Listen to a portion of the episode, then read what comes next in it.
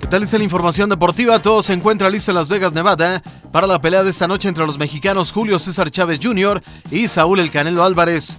El viernes en la báscula, ambos pugilistas registraron 164 libras, 74 kilos y 390 gramos cada uno.